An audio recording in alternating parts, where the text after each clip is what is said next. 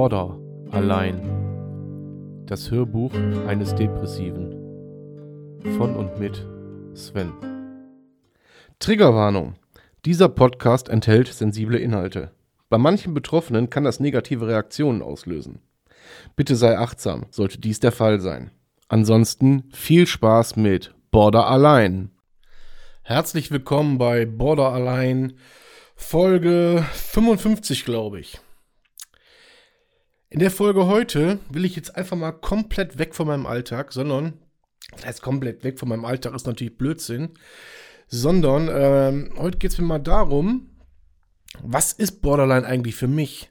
Was sind diese ganzen ähm, Diagnosen? Was sind die überhaupt für mich? Ja. Ähm, es gibt immer wieder Fragen, jetzt äh, gerade bei TikTok, die da auftauchen von, ähm, von irgendwelchen Usern. Fragen aus dem Alltag, so, ähm, die ich einfach mal so aufgreifen will, sofern ich die jetzt hier, ja, so alle, alle hinkriege. Wir fangen einfach mal an mit der, mit der typischen Frage, wie, wie äußert sich Borderline bei dir, Sven? Das ist nicht so einfach zu beantworten. Bei mir ist es so, dass sich Zustände, beziehungsweise dass sich, dass sich äh, emotionale ähm, Geschichten bei mir innerhalb von Sekunden drehen können. Innerhalb von Sekunden können die sich drehen. Das kann also sein, dass ich in einer Sekunde äh, wirklich von, wirklich himmelhoch jauchzend, wirklich. Also alles ist toll, alles ist super, alles, wir kriegen alles hin. Und in der nächsten Sekunde ist das so ein, ähm, schaffe ich nicht, alles ist schlecht, ja. Ähm, alles ist dunkel, die dunkle Wolke, ein Trümmerfeld, mein Leben ist ein Trümmerfeld, ich will nicht mehr. Dies, das, jenes. Ja. Dass sich dieses, dieses, ähm, wie soll ich sagen?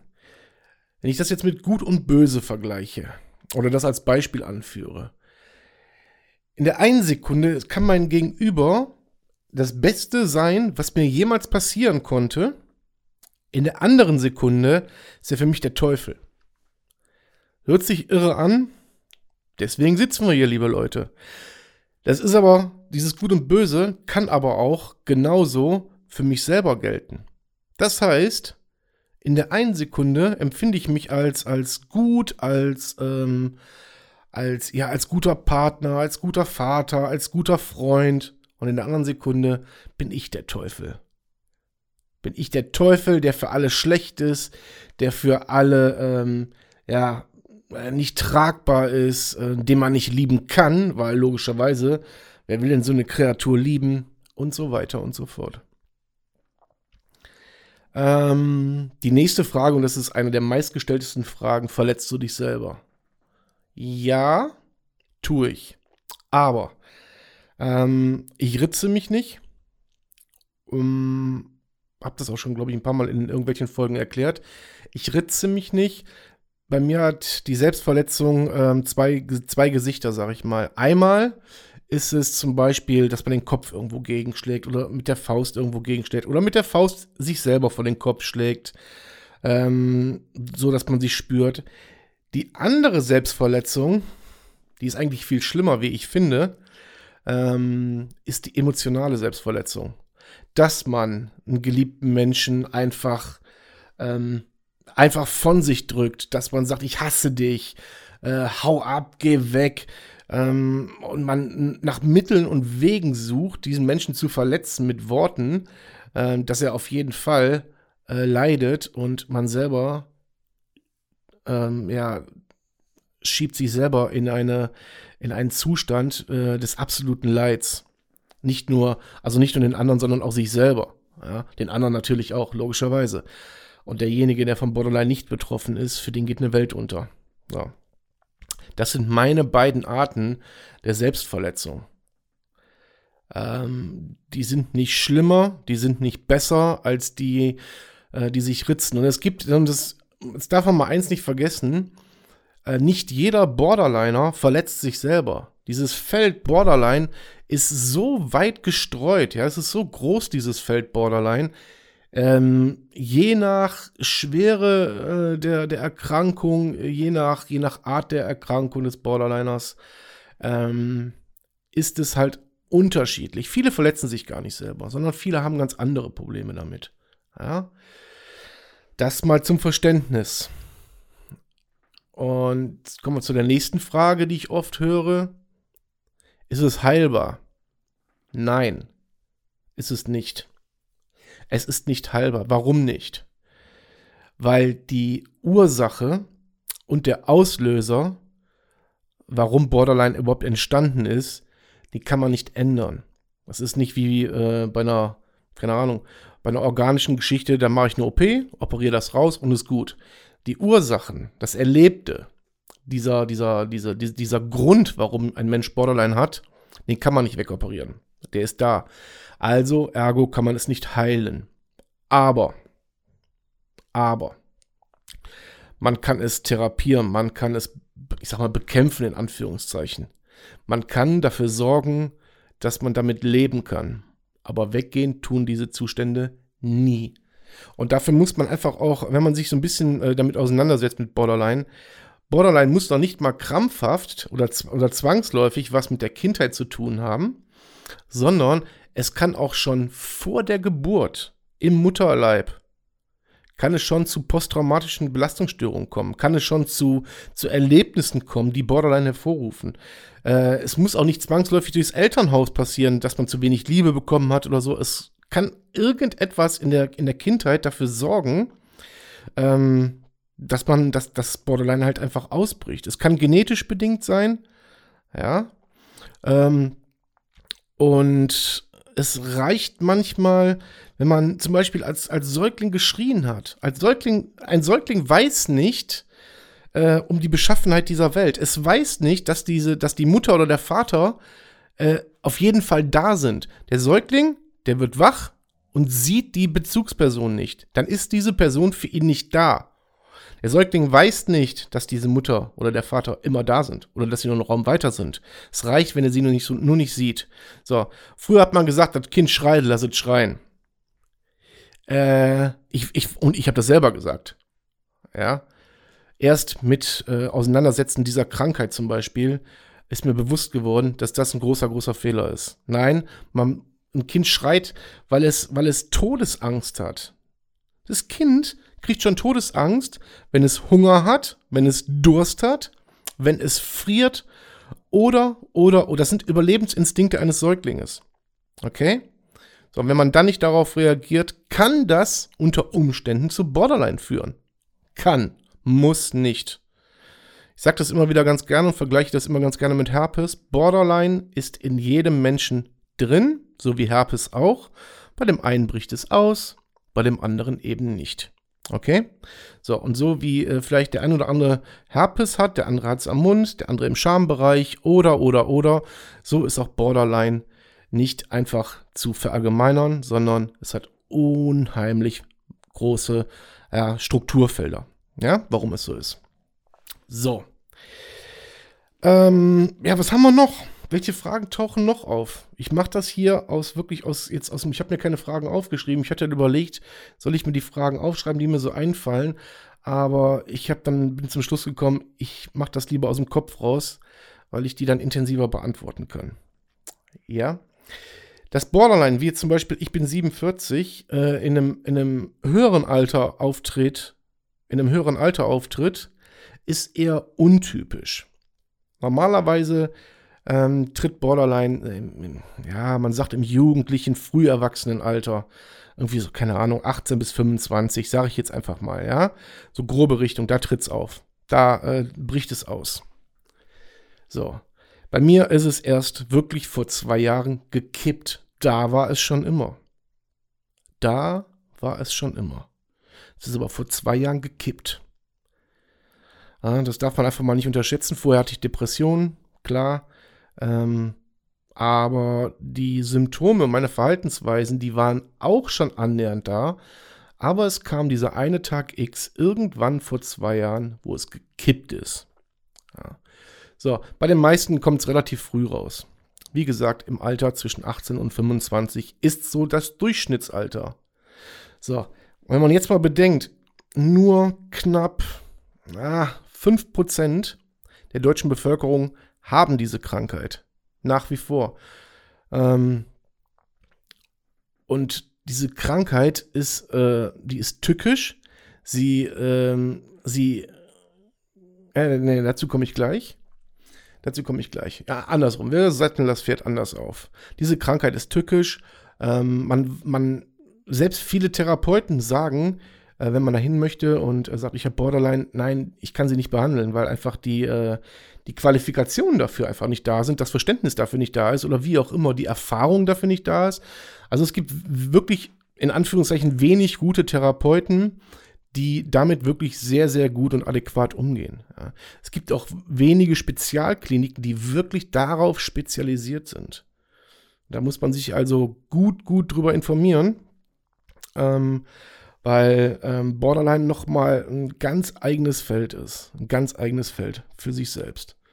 Das darf man einfach nicht vergessen und auch nicht unterschätzen vor allen Dingen. Jetzt ist natürlich Borderline, da kommen wir zum nächsten Punkt. Äh, wie gehen, wie gehen, äh, wie gehen Nicht-Betroffene damit um? Gar nicht. Nüchterne Antwort, ne? Aber ist so. Sie können damit nicht umgehen, weil sie es nicht nachvollziehen können. Ganz einfach. Welchen Tipp kann man denn den Nicht-Betroffenen mitgeben? Auch keinen. Ich glaube, es ist situativ. Das ist meine Einschätzung. Ja, also das ist hier alles, ist meine Einschätzung. Manche Sachen, die weiß ich, weil ich sie äh, im, im Zuge der, der äh, Recherchen über meine eigene Krankheit halt mitbekommen habe. Ja, aber ähm, wie Betroffene damit umgehen, jetzt könnte man sagen, der Borderliner ist dazu verpflichtet, wenn er jemanden kennenlernt, zu sagen, du pass mal auf, ich habe Borderline, es ist schwierig, ich habe eine Beziehungsstörung oder oder oder äh, bin hochsensibel, was auch immer. Ja, was auch immer. Macht ja keiner.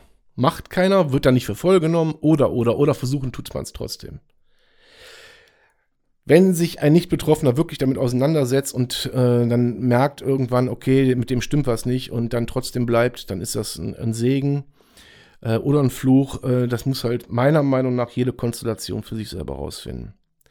Fakt ist, ähm, Verständnis zu erwarten von einem Nicht-Betroffenen finde ich grundsätzlich immer unfair. Auch wenn ich das selber einfordere. Ja, wenn ich selber sage, du, aber ich kann nichts dafür, ich bin krank.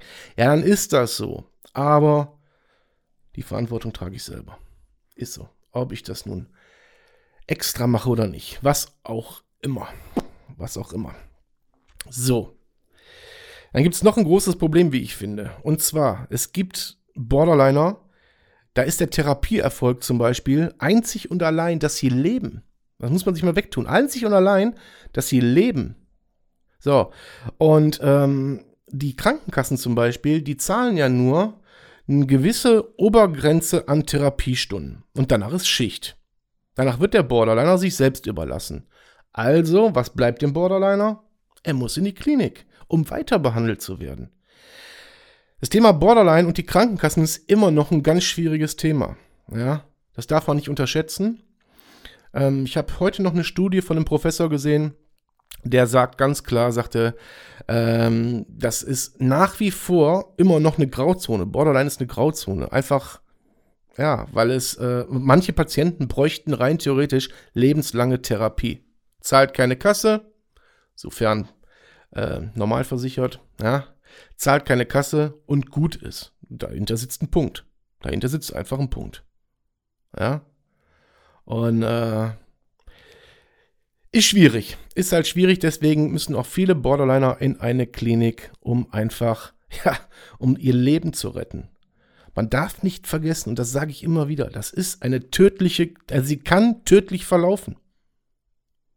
Ja? Klar ist der Borderliner dafür selber verantwortlich, irgendwie, aber unterm Strich ist es eine tödliche Krankheit. Punkt. Eine psychische Erkrankung. So, habe ich noch irgendwas, was ich jetzt dringend loswerden wollte? Weil es hatten sich so ein paar Sachen bei mir aufgestaut, die ich einfach mal nach außen tragen will, damit vielleicht jeder irgendwie ähm, ja nachvollziehen kann, wie ein Borderliner überhaupt funktioniert und wie der tickt. Ja, wie tickt er überhaupt? Fakt ist, er kann nichts für seine Erkrankung. Das steht ganz klar fest. Er kann nichts für seine Erkrankung. Er kann nichts dafür, wenn es irgendwann kippt. Er kann für viele äh, Zustände kann er nichts. Ja, viele fallen auch in dissozi dissoziative Zustände. Das heißt nichts anderes, als dass sich ihre Welt in dem Moment komplett verlangsamt äh, und man nichts mehr wahrnimmt. Das ist dissozi dissoziativ. Ja, dass er einfach nichts mehr wahrnimmt, nichts mehr hört, nichts mehr aufnimmt. Manche Borderliner, bei denen ist es so, und das ist zum Beispiel auch äh, ein Phänomen, was mich auch teilweise betrifft, dass wenn ein geliebter und enger Mensch, ich sag jetzt einfach mal, in den Urlaub fährt, nur mal als Beispiel, oder mal zwei, drei Tage nicht da ist, dann vergisst man schnell, wie er riecht, wie er, wie er sich anfühlt. Teilweise geht es so weit, dass man vergisst, wie er aussieht. Klingt irrsinnig, ist aber so. Und alleine deswegen, aus, aus, aufgrund dessen, geht der Borderliner her und kriegt plötzlich Panik, dass, dass dieser Mensch, der dann zwei, drei Tage nicht da ist, den er selber gerade aus dem, ähm, aus dem Hirn verliert und aus dem Sinn verliert, ja, aus den Augen verliert, äh, also die Aufnahmefähigkeit des Seins des anderen ist weg und man denkt, scheiße, der verlässt mich, scheiße, der liebt mich nicht mehr, scheiße, scheiße, scheiße, hier ist alles vorbei und man Angst bekommt, Angst um die Beziehung, Verlustängste und, und, und. Der Borderliner greift dann auch schon mal zu, zu nicht so tollen Mitteln, wie zu sagen, ähm, der droht mit Suizid. Ja, einfach, der kann da nichts für, der kann da wirklich nichts für. Das ist seine Art, um nach Aufmerksamkeit dann zu buhlen. Das ist, ähm, ja, es ist ein extrem breit gefächertes Problem. P Problem, Problem streichen wir, eine extrem breit gefächerte Krankheit. Ja. Nochmal, aber äh, in einer ganz hohen Prozentsatzzahl ist sie behandelbar, diese Krankheit. Ja, immer wenn es heißt, das ist nicht heilbar und so, das hört sich immer nach Exitus an. Nein, nein, sie ist gut behandelbar. Sie ist so weit behandelbar, dass der Borderliner keine Symptome mehr hat. Das kann man schaffen. Das kann man schaffen. Je nach, je nach Schwere der Krankheit. Aber man kann es schaffen, heißt auch, man lebt. Das heißt auch, man lebt. Auch das ist ein, ich kann es schaffen. Auch wenn das Leben dann stark beeinträchtigt ist, für alle anderen, aber vielleicht ist es für denjenigen, für denjenigen, der davon betroffen ist, erstmal ein Erfolg zu leben. Ja. Ich mache diese, diesen Podcast jetzt seit, keine Ahnung, mehreren Monaten. Äh, ich beschäftige mich jeden Tag damit. Jeden Tag mit mir selber, mit anderen.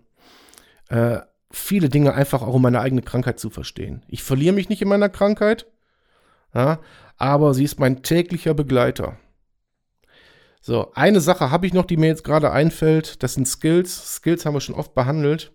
Bei mir ist es so, dass die Skills oder die Skillketten, die man haben sollte, nicht gut greifen. Einer meiner Favorite Skills ist, äh, geh raus. Und was ich rausgefunden habe, äh, diese, ich, ich weiß gar nicht, wie ich die Stellung nennen soll.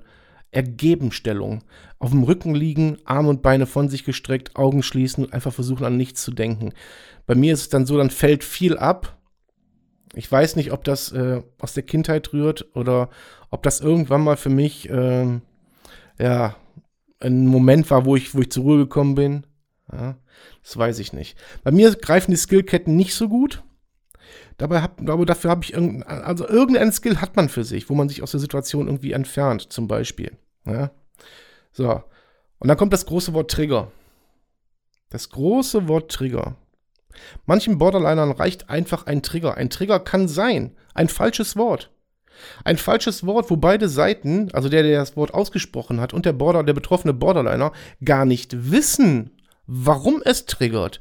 Weil dieses Wort irgendein, irgendwann mal in einem Leben des Borderliners oder in der Kindheit des Borderliners, in der frühkindlichen Phase des Borderliners, wann auch immer, zu irgendwelchen schlimmen Erlebnissen, schlimmen Momenten geführt hat, whatever. Die sind aber unterbewusst. Das heißt, der Borderliner kann die nicht abrufen. Dasselbe gilt für irgendwelche Gestiken, Handbewegungen. Ich sage jetzt einfach mal, wenn einer mit der Hand auf einen zukommt, vielleicht, vielleicht ist der Borderliner früher verprügelt worden. Ja, das reicht als Trigger aus. Und nicht jeder Borderliner ist sexuell missbraucht worden. Es, wie gesagt, ähm, und das ist das große Problem, warum es nicht heilbar ist, weil die Ursachen, die können, die können nicht mehr nachbestimmt werden, die können nicht entfernt werden, egal welche Ursache das ist. Ja?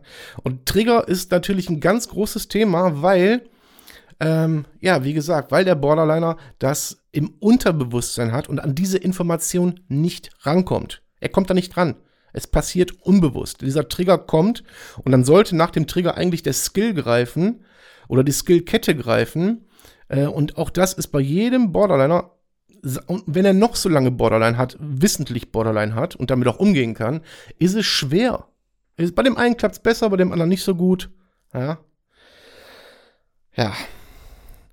So, ich glaube, ich habe alle mir wichtigen Punkte habe ich angesprochen. Ihr könnt mir gerne, ich glaube unter äh, borderline@gmx.de könnt ihr mir Fragen zuschicken. Ihr könnt mich auf TikTok anschreiben. Ähm, ja, das sind so die beiden. Aber bei Instagram natürlich auch unter Border unterstrich allein, glaube ich. Ihr könnt mir überall Fragen stellen. Ähm, wie gesagt, ähm, hier in den Show Notes ist äh, eine Patenschaft verknüpft, in der man mich unterstützen kann, weil meine Arbeit mittlerweile viel Zeit und auch Geld verschlingt. Ich die Arbeit aber sehr, sehr gerne mache und diese Patenschaft ist freiwillig. Ja, kostet 60 Euro im Jahr. Kann jeder für sich selbst entscheiden. Ist hier in den Shownotes irgendwo verlinkt und auf YouTube in der Beschreibung. Ihr Lieben, das soll es für heute gewesen sein. Ich bedanke mich fürs Zuhören. Heute war es mal keine Wie geht's mir Folge, sondern einfach Dinge, die äh, ich einfach mal ähm, ja, raushauen wollte und äh, ja, behandeln wollte. Ja, in diesem Sinne, Bleibt gesund und bis zum nächsten Mal. Euer Sven. Schatz, ich bin neu verliebt. Was? Drüben. Das ist er. Aber das ist ein Auto. Ja, eben. Mit ihm habe ich alles richtig gemacht. Wunschauto einfach kaufen, verkaufen oder leasen. Bei Autoscout24. Alles richtig gemacht.